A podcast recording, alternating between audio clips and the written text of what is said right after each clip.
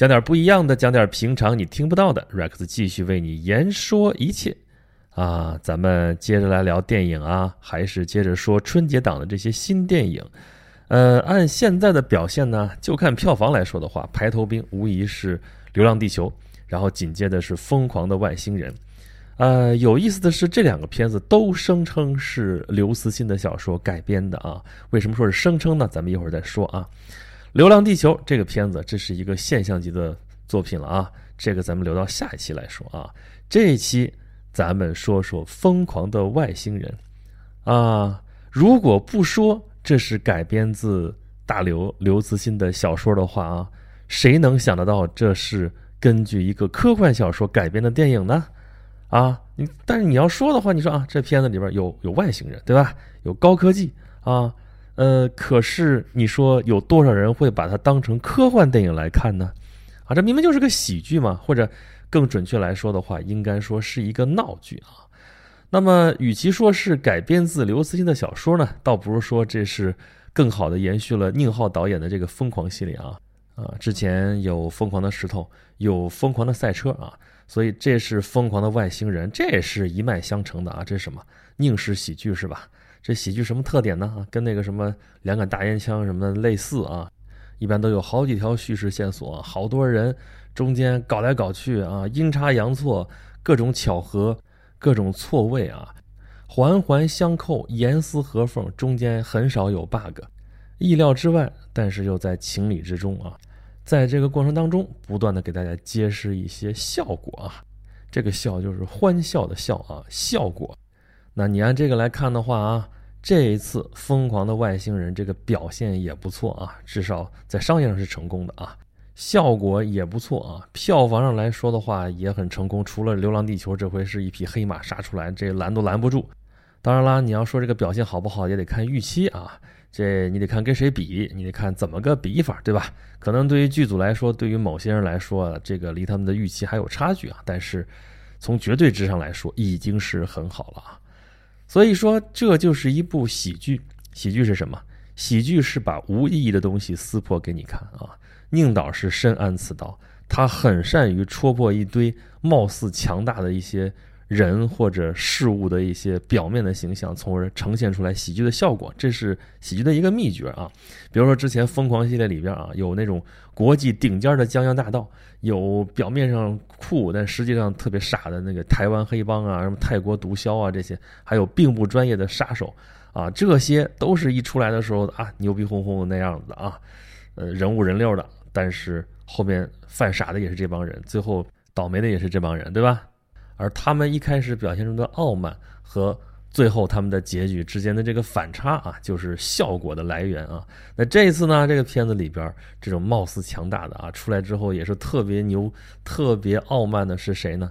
两方面，一方面是某超级大国的特工，然后就是外星人啊，这种高智商的高等生命体啊，或者他们自认为很高等。但是这么高级的人物，最后就落在了中国最底层、最市井的中国人民手里了啊！主角就是黄渤演的这个耿浩啊。这地方插出来一句啊，就是耿浩这个名字，这不是第一次出现了啊。在宁导的片子里边，只要黄渤出演角色，基本上都叫这个名字。比如说之前《疯狂的赛车》里边，这黄渤演的就叫耿浩。啊，后来心花怒放啊，这个黄渤跟徐峥演的啊，黄渤那里边的角色也叫耿浩。这次啊，疯狂的外星人，他还叫耿浩啊。这次他是个耍猴的啊。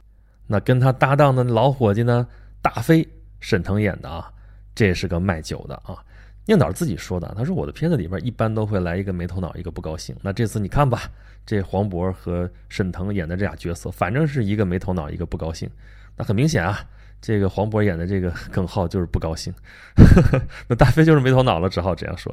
这就是中国社会最底层的小人物了啊，在世界公园里边耍猴，耍猴也没有效益，没人来看啊。但人家耍猴耍的理直气壮啊，人家这是国粹呀，是吧？啊，你耍猴的怎么了？认你是什么超级大国的超级特工啊？认你什么有超高智能的什么外星人？不管你是多么高科技、高智能、高手、高手、高高手。你还不是被我耍猴耍的团团转啊，耍的鸡飞狗跳的啊，任你见似鬼，喝了老娘的洗脚水。当然，这不是因为耿浩和大飞他们俩坏啊，是因为他们俩路子野啊，他不按常理出牌啊。但是说的不按常理出牌，是在那高手的那个逻辑里边的，是在外星人的逻辑里边的。但是对于这两位人物来说，他们所有出的这些牌都是非常顺理成章的啊。你天上掉来个猴，我不拿它当猴来练吗？哎，由此产生的这些。笑料啊，这些包袱啊，导演演员在这个片子里边拿捏的可以说分寸也是相当的好啊，所以这样看下来，好像这是一部挑不出什么毛病的片子来啊。那么这个气氛呢，也是挺适合春节这个档期的啊，合家欢嘛，对不对？过年嘛，过年嘛，哈哈一乐最重要啊，少给我们整那些什么特别沉重的题材啊，什么情怀啊，什么意义啊，什么宏大叙事啊这些。啊，就好像这些东西跟这个档期就不搭嘎啊。不过你现在看着票房的话，这已经打脸了啊！《疯狂的外星人》这表现只能算是合格，算是中规中矩啊。最大的风头偏偏就是被那么一部啊题材沉重、情怀深沉的这么一个科幻大片就给出尽了啊！这就是《流浪地球》。当然这个咱说了啊，下一期咱们再好好说它。那么回过头来，咱们还是说《疯狂的外星人》这个片子本身啊。那你说这没什么毛病啊？那有什么问题吗？呃，也是有的啊。比方说笑料、错位啊、巧合啊、偶然中的必然，这都是套路。既然是套路嘛，我们现代观众啊，看的片儿看的可不少了啊。有些套路你猜能猜得到啊。比如说《世界公园》，当那个猴啊，外星猴拍到第一张照片传给某超级大国的时候，我们其实已经可以猜到。他后面就要利用世界公园这个梗了啊！那拍出一张照片，那就是世界某个著名建筑物，然后这个特工就要到人家原版那个地方去找去，到那儿肯定是扑个空啊，然后再来一张照片，再扑个空，再来个照片，就满世界溜着转嘛。你说这个好笑吗？这个很好笑，但是你能猜得到啊？所以这就在套路里边。那什么叫好？什么叫精彩？你要能超越这个套路，你要让人想不到。那就更有意思了。所以为什么说这片子拍的中规中矩，也就在这个地方，你没有超出预期啊，对不对？再比如说欢欢，就是那只猴啊，就是原来那只猴啊，就是被耿浩耍了那只真的那只猴受伤了以后，那你自然就可以想到他后面还要表演，表演那就没有猴了怎么办呢？那就拿这个外星人当猴来耍呗，这也是顺理成章的事儿。可是他太顺了，顺到就没有 surprise。哎，好吧，还是上一期我说那话啊，像我这样的观众可能是挺讨厌的啊。还有一些问题，比如说有些地方没法解释，也没做解释，就这么过去了啊。比如说外星人怎么就莫名其妙就复活了啊？都泡酒缸里边的，当时理解这外星人已经死了，他怎么就从里边出来的？这这这在舞台上就叫机械降神嘛？就是什么叫机械降神？舞台上说这地方。这情节过不去了，就来了个神啊！机械降神，用机械什么设备？哦，天上掉下来个神，然后神嘛，他是无所不能的啊，然后就改变了剧情的走向。这叫什么？这叫不讲道理啊！我就不给你讲道理了，他说是什么样就是什么样了啊！然后这外星人活了怎么办呢？之前的手段已经不管用了呀，怎么再制服这个外星人呢？哎，人哥们儿喝起酒来了啊，变得嗜酒如命啊！跟这俩成了酒友了啊，就没有什么问题是酒不能解决的啊。这事儿，这就属于被中国式的被忽悠过去了啊，可不就是被忽悠过去了吗？你看这对没头脑和不高兴，就是这个黄渤演的这个耿浩和这大飞沈腾演的大飞，这代表的就是中国最市井的一些特质啊。一方面是顽固倔强，对吧？另一方面又市侩圆滑。就在这两个人身上体现的淋漓尽致，而地球的一场危机就靠这哥俩就这么耍猴，就这么给耍过去了，忽悠过去了。这这这，好吧，当然这是电影，谁也不会当真。而且这错位嘛，就要的这个效果，对吧？效果啊，就是可笑的笑啊，也正来自于此。可是也不能因为这个就不问了吧？这这这这合理吗？啊，这算什么？这得算是 YY 吧？这得算是自嗨吧？那这样的片子，如果不是这样一个电影的话，我们是不是似曾相识？我们会管它叫什么？不就是抗日神剧嘛，对不对？那现在这不是抗日神剧了，这是抗外神剧。这个外呢，一方面是外国啊，某超级大国；一方面是外星啊，抗外神剧。啊，也不是说这样就不好啊，这是一种文艺创作手段嘛，夸张嘛，对不对？比如之前抗日的一些电影，举起手来，哎，我特喜欢那个啊，就是潘长江老师在里边演一日本鬼子啊，还有郭达老师在里边演的也特好玩，还有什么巧奔妙逃啊，里边那个魏宗万老师弹棉花那段实在是太好玩了啊。但这里边普遍的就是把日本鬼子演的特别的滑稽啊，特别的蠢，特别的笨。但是你一看，那就是戏仿，那就是故意夸张嘛，对吧？这是一种手法，无可厚非。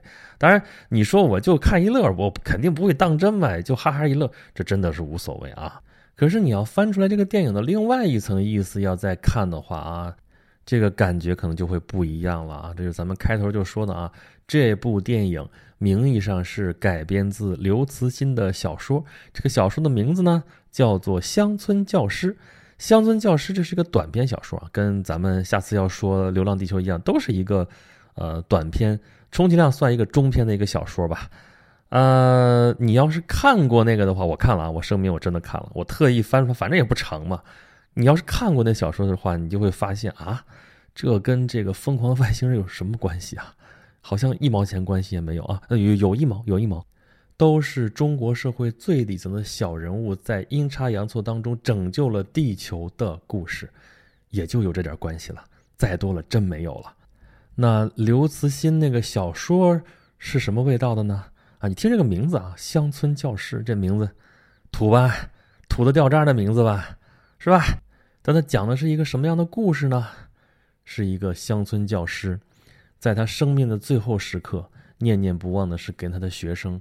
啊，讲更多的知识。他最后给他的学生讲了牛顿三定律。他学生小学生啊，这是初中的内容啊，他们根本听不明白，但愣让他们记住，就因为他这一闪念，在高度发达的外星智慧生命体进行文明筛查的时候，正好筛到了他的这些学生。他这些学生答出了牛顿三定律，让这些外星人。意识到啊，地球这是一个有高等生命的一个星球，就没有毁掉太阳，由此拯救了地球这样一个故事。刘慈欣在里边写的是什么？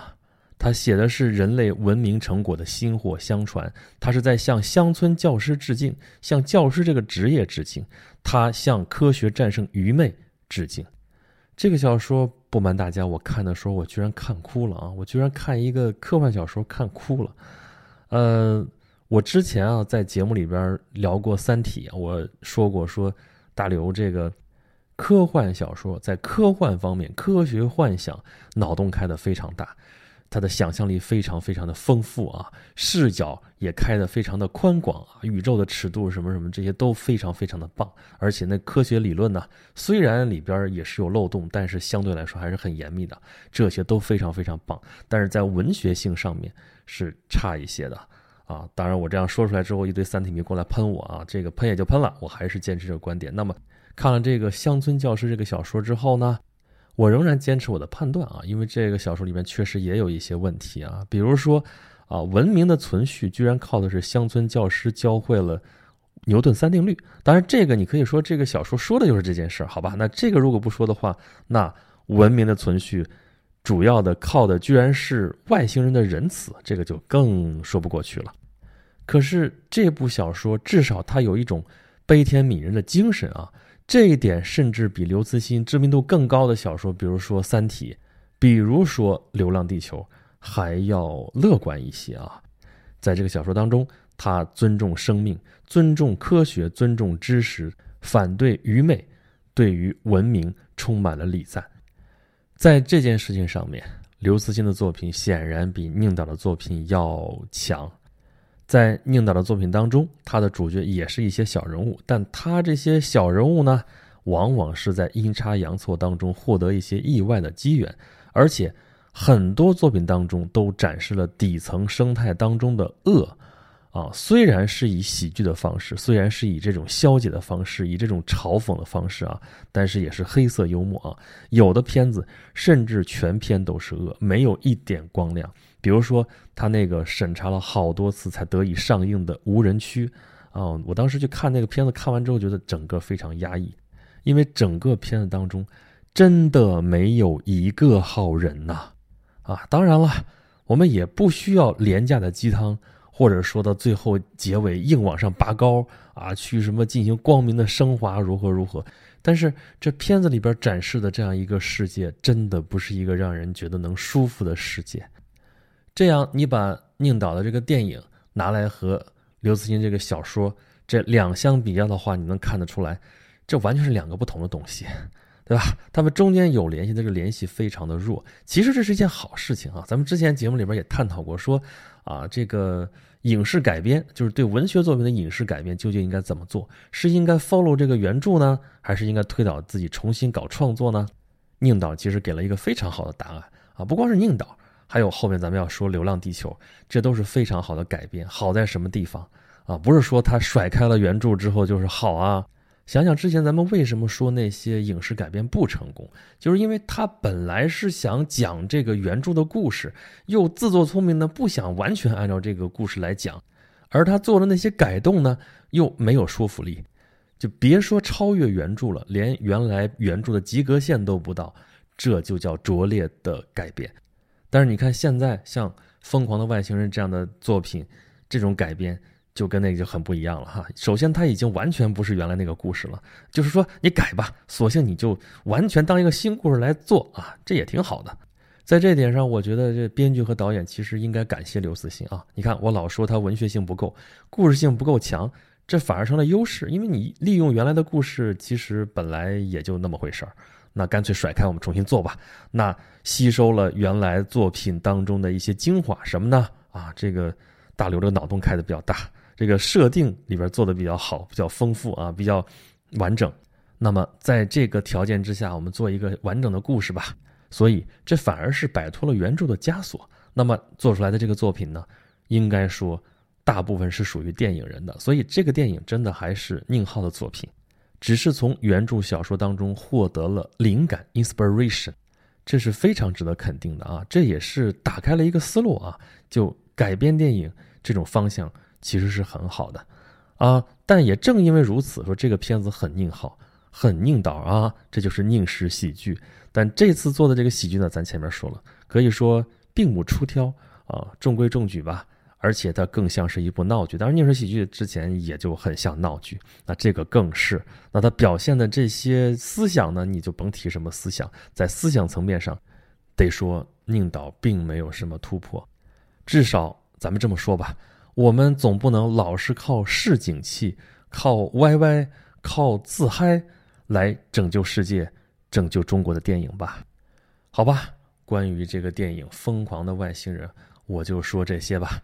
如果大家想要听到更多的演讲录的节目，欢迎大家关注演讲录的公众号啊，在微信里面搜索“演讲录”，你就能看到一个认证的公众号，就叫演讲录，还有一个小程序也叫演讲录。这都是我的地盘啊！里边除了这些带编号的演讲录的节目之外啊，还有一些特别的专题，比如说有之前出的《凯撒们的星空下》，如果你生在罗马帝国这样一个专辑，这个专辑已经更完了啊，这坑已经填完了。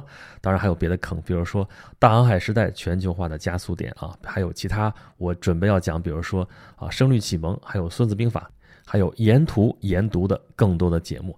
总之在这儿。你可以听我唠更多的嗑啊，可以跟我聊天，可以跟我互动，也欢迎大家给我提出宝贵的意见，好吧？这期节目就到这里，咱们下期接着聊《流浪地球》，还有中国的科幻梦，咱们下期再见。